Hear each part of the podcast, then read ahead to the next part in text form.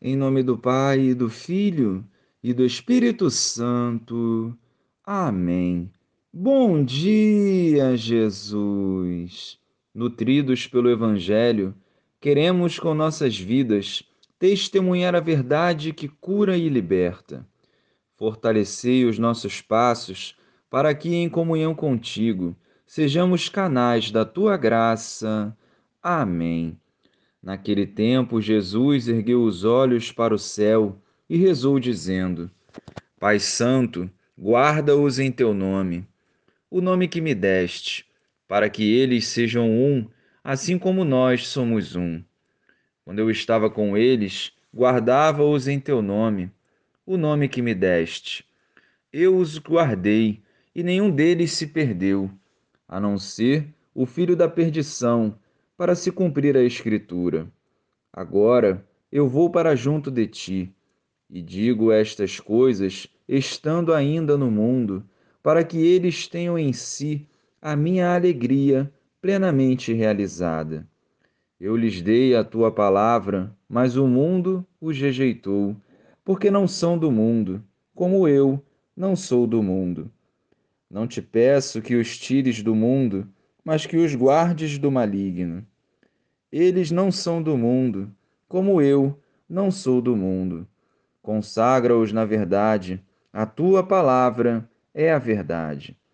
Como tu me enviaste ao mundo, assim também eu os enviei ao mundo. Eu me consagro por eles, a fim de que eles também sejam consagrados na verdade.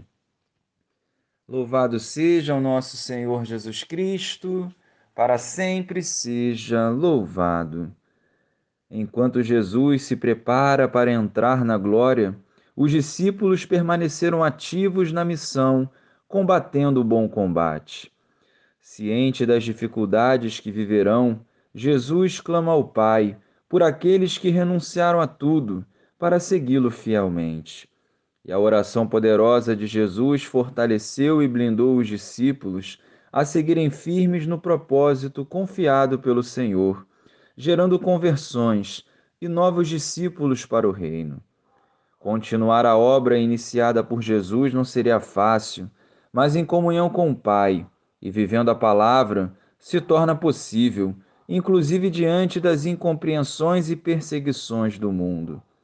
A nossa missão não é sair do mundo, mas enquanto permanecermos nele, darmos um testemunho coerente, onde prevaleça o amor, a paz, a misericórdia e a justiça.